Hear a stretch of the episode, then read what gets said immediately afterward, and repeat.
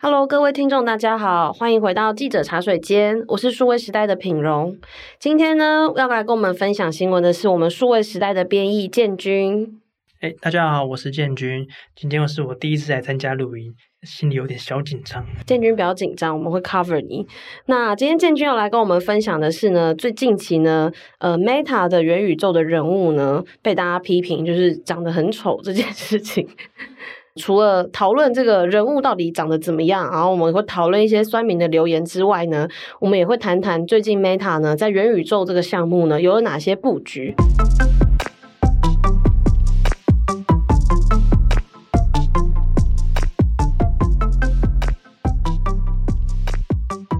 呃，建军，那个目前呢，这个新闻啊出来之后，大家就是一直说元宇宙里面的人物长得很丑。那你可以跟我们分享一下，就是这个新闻是怎么开始的吗？好，祖克伯他抛出这篇照片，其实是因为他们旗下一款的 VR 游戏 Horizon World，他们拓展到了法国及西班牙，所以祖克伯他就抛出了一张在这个虚拟世界里的照片，然后背后就加上。他们当地的一些古迹，像埃菲尔铁塔或是圣家堂嗯这些古迹，嗯、然后来嗯，就拍一张这样的照片，然后有那个人物的脸在那个上面，拍张这样的自拍。对、嗯，对，那个照片上有他自己的三 D 化身，还有法国及西班牙的一些古迹，然后他用这张照片来庆祝 Horizon World 进军了法国跟西班牙这两个市场。但是这张照片里面却非常简陋，就是人物看起来。非常的没有什么细节，而且也没有任何的光影，背景都是大概就是虚无的一片很荒凉的，像沙漠还是荒地。然后这个照片很快就受到别人吐槽，就是被大家说可能还不如十几二十年前的线上游戏。就是乡民就是在下面，其实一直就是有点冷嘲热讽，就是就是说啊，这人物怎么花那么多钱，结果做出来的人物只有长这样？他是不是之后还有就是在 po 了第二张，想要平反这件事情？哦，对，没错，他后来又 po 了第二张照片，说他们承认，其实他一开始 po 那张照片看起来很阳春，但他是说这是为了要赶着在上线当天庆祝这个活动，所以看起来比较简陋一点。但其其实 Horizon World 还有更多的更新，他之后保证会让这个照片变得更好看。让他们的模型变得更立体。嗯，因为像其实我们看一下关于这篇新闻，数位时代下面很多人都会留言说，呃，我只服呃《刀剑神域》里面的茅场经验。建军可以稍微跟我们谈一下，就是这个概念是怎么回事吗？哦，《刀剑神域》这其实大概十几二十年前的，就是动漫的作品，它里面设定其实提到，就是戴上一个类似像 VR 头盔或是 VR 设备的。道具，然后你就可以进入到这个世界里，身临其境的体验那个三 D 的游戏。所以这个作品也被认为是一个元宇宙最初的雏形。那那个是不是建军刚刚有提说，就是有很多人网友觉得说，还不如二十年前的游戏这件事情。所以是说，在元宇宙里面，二十年前的游戏其实有呃有类似的体现，就是说元宇宙的世界应该会长怎么样子。其实古早的线上游戏基本上就是等于是元宇宙的雏形。古早线上游戏，你可以在里面呃盖房子，可以在里面种地，可以在里面给人家买东西，或是打扮自己。其实各种现在元宇宙里想要呈现的事情，在里面都找得到。那怎么听起来很像动物森友会？其实就类似那种感觉。以前很古早线上游戏，他们就是设定的，就是你什么都可以做，然后。很古早的线上游戏有是像像哪种线上游戏？是比如说像呃我自己玩过的是模拟市民啦，就是你可以帮他盖房子，然后嗯呃然后呃安排他的每一天，可能去上班啊或什么的。那建军讲的是有点像，比如说像魔兽世界这种可以买，比如说虚拟的衣服啊的这种线上游戏，类似吧？其实我没有无限特定的游戏啊，只是就是类似像那种东西，嗯，就古早线上游戏很多都有，嗯、你可以。各种面向，你可以换自己打扮自己的角色啊，嗯、你可以在里面盖自己的房子，装潢自己的空间、自己的房间什么的，很多这种虚拟的东西都是可以在里面找到。那建军就是，既然就是以前就有很多就是类似的游戏，为什么这个 Horizon Worlds 出来，就他投入这么多人力啊，然后资金，可是他这个做出来的成绩还是一直被人家说，哎，真的很丑，然后成绩这样差强人意。哦，刚好今年二月的时候，游戏平台 Steam 的创办人 Gabe Newell 他就评论，就是说这些现在在大谈元宇宙人，其实他们根本就不懂元宇宙，他们没有玩过以前的线上游戏，他们现在所做的事就是像把以前游戏做过事再做一遍，然后告诉你说这些事是以前没有人完成过，然后我们现在要去发明它，要去完成它。嗯，所以这种事情根本就不会成功。嗯。要体验过那个年代，然后你再往下做一步，可能它的成功的机会会更大。对对对。那就我们所知，就是其实 Meta 它在元宇宙其实不止做了 Horizon World 这个东西，它其实还有做了其他的项目。那像呃建军有谈呃有一篇文章有写到说，其实 Meta 还有做一些，比如说有触觉的手套啊，或者一些 VR 的头盔装置。这个部分建军可不可以跟我们介绍一下？哦，虽然就是很多人他们可能就会说。Meta 他们在这个后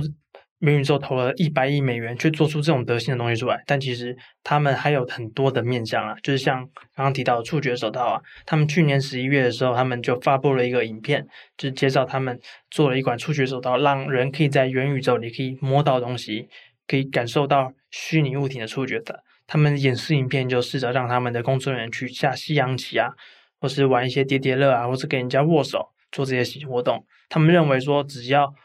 你在元宇宙里有触觉了，你就可以完成更多的事情。其实可以想象，就是像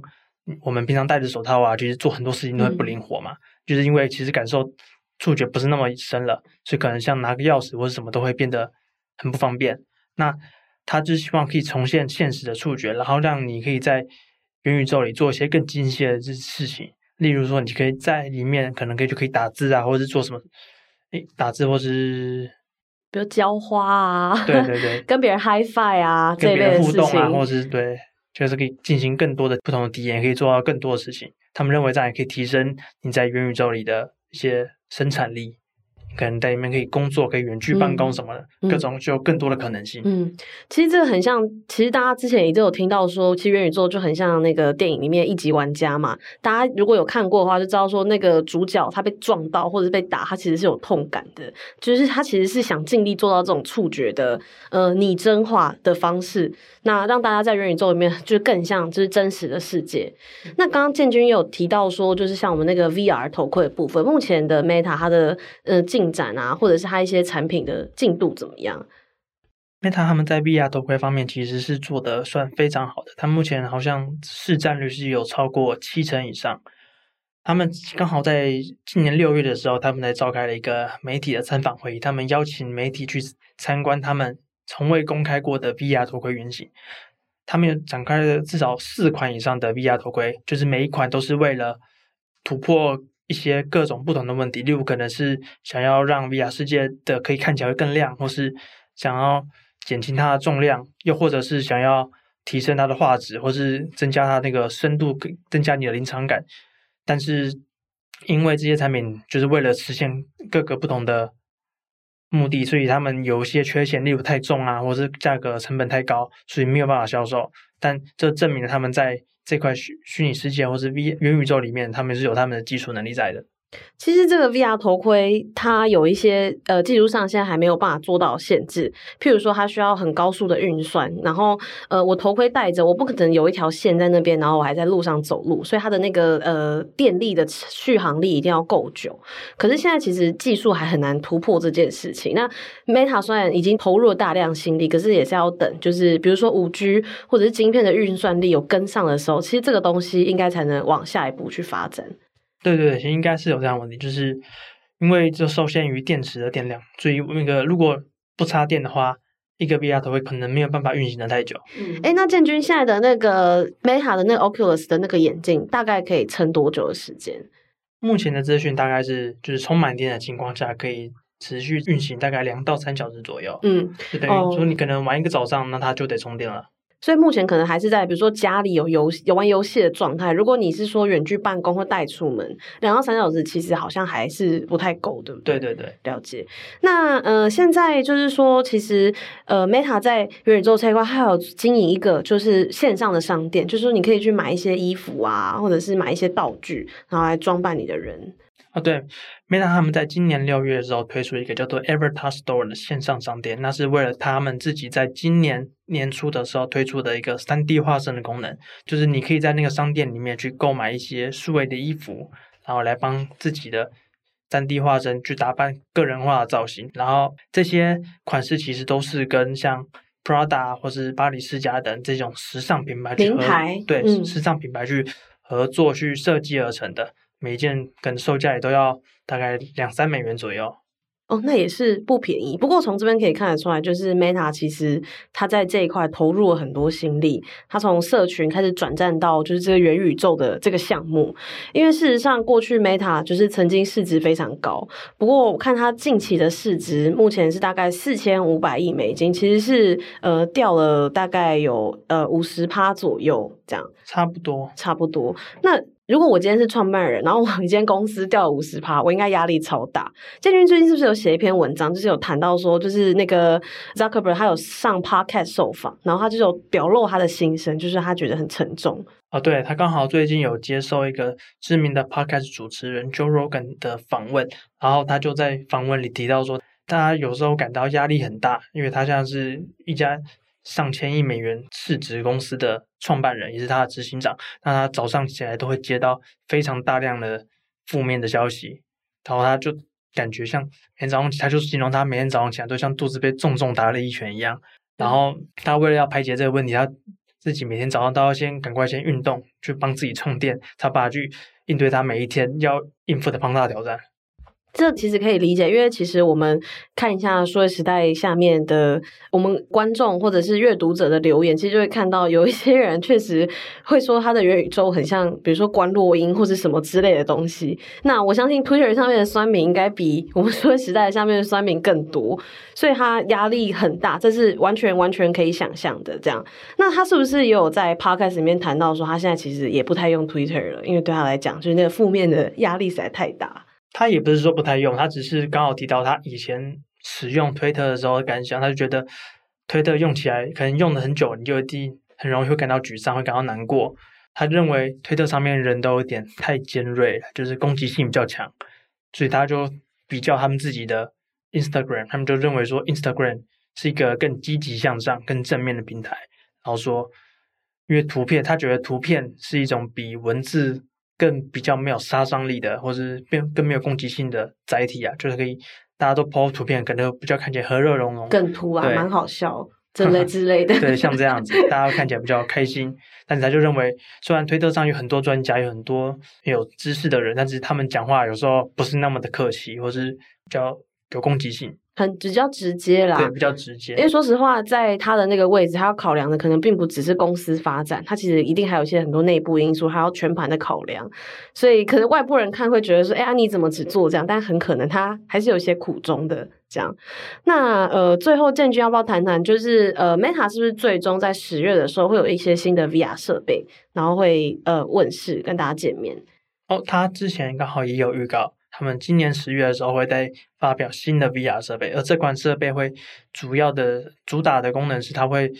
有更强大的追踪眼球及脸部表情变化的能力。他们认为就是这可以让你带给你更身临其境的虚拟社交体验。他认为说，就是每个人在社交的时候，除了彼此的对话之外，更重要的是你的脸部的表情的变化，你的肢体语言这种东西才是更多的交流。他认为。只要能更精细的呈现这些改变，就可以带给人们更身临其境的体验。